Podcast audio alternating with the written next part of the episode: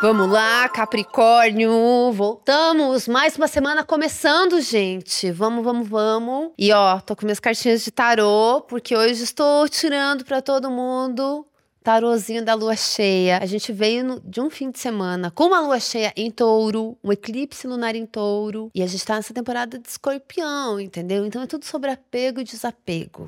Vontade, desejo, eu quero, eu quero, eu quero tesão e também repulsa, não quero mais, enjoei, o que, está fazendo aqui? Isso aqui não me interessa mais. Tem uma, um jogo aí de luz e sombra, aproxima e distancia. Tem coisas do coração, amizades, amores, projetos que você quer fazer, projetos que você quer começar, projetos que você sente que tá tudo entravado, enrolado, que era para começar, deu imprevisto, não saiu, coisas que, que eram para acontecer não aconteceram, expectativas que foram frustradas, decepções. Tem tudo a ver com o astral dessa última semana. Foi uma semana bem intensa. A temporada de Escorpião é muito intensa, sim, mas ela sempre traz as verdades, as verdades necessárias para que a gente reconheça a nossa realidade, a realidade realidade do mundo, do contexto que a gente está. Então tem uma coisa muito de nem sempre querer é poder. E às vezes a gente acha que quer para descobrir que a gente não quer. Então tem coisas assim que, que tem muito a ver com desejo, eu acho. Muito a ver. Touro, lua cheia em touro.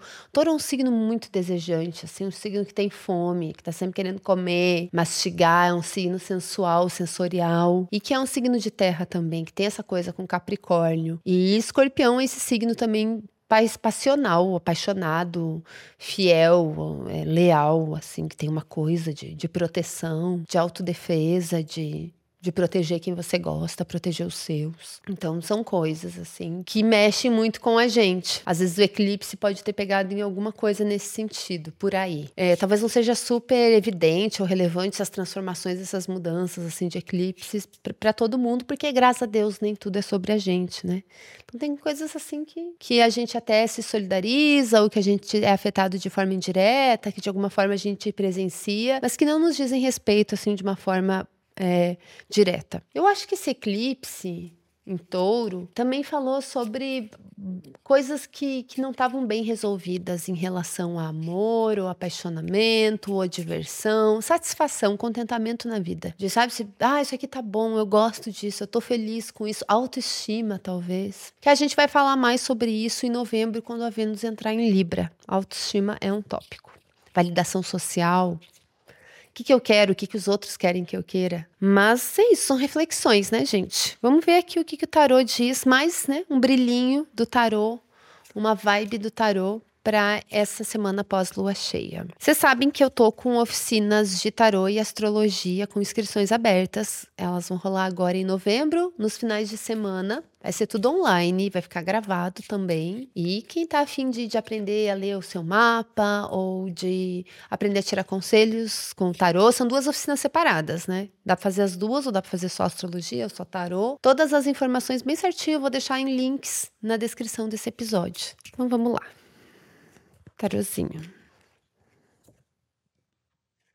Amei. Ai, eu amei. Saiu a carta do louco. É uma carta que vai falar de leveza, de coração aberto, de curiosidade para a vida. Acho que combina muito com essa lua cheia em touro, que para Capricórnio ativa muito a casa do coração, que é a casa 5. Então, que vai falar muito assim, ah, sabe quando a gente tem grandes pretensões, que a gente até que mexe com a nossa segurança, com, com a nossa autoconfiança, com o nosso ego. Essa carta ela vem e ela traz uma coisa assim do tipo, não, foda-se.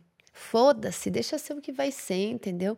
Uma coisa meio despretensiosa, vamos ver no que vai dar. O importante é a gente curtir o processo, é curtir o caminho. Não precisa fazer algo, meu Deus, extraordinário, maravilhoso, ter controle sobre tudo, querer impressionar ou ficar na expectativa de ter uma experiência incrível. Mas daí a melhor coisa é botar as coisas em perspectiva, sabe? Tipo, ai, calma. Mesmo uma história furada é uma história para ser contada depois, uma coisa que você viveu. Então, tudo né, focar muito mais em como as coisas estão acontecendo do que ter algo super, uma definição e tal. Ou às vezes quando você está se apaixonando por alguém, se conhece alguém, e daí você acha que, meu Deus, vai ser maravilhoso ficar com aquela pessoa, uau, com certeza aquela pessoa mais gostosa do mundo.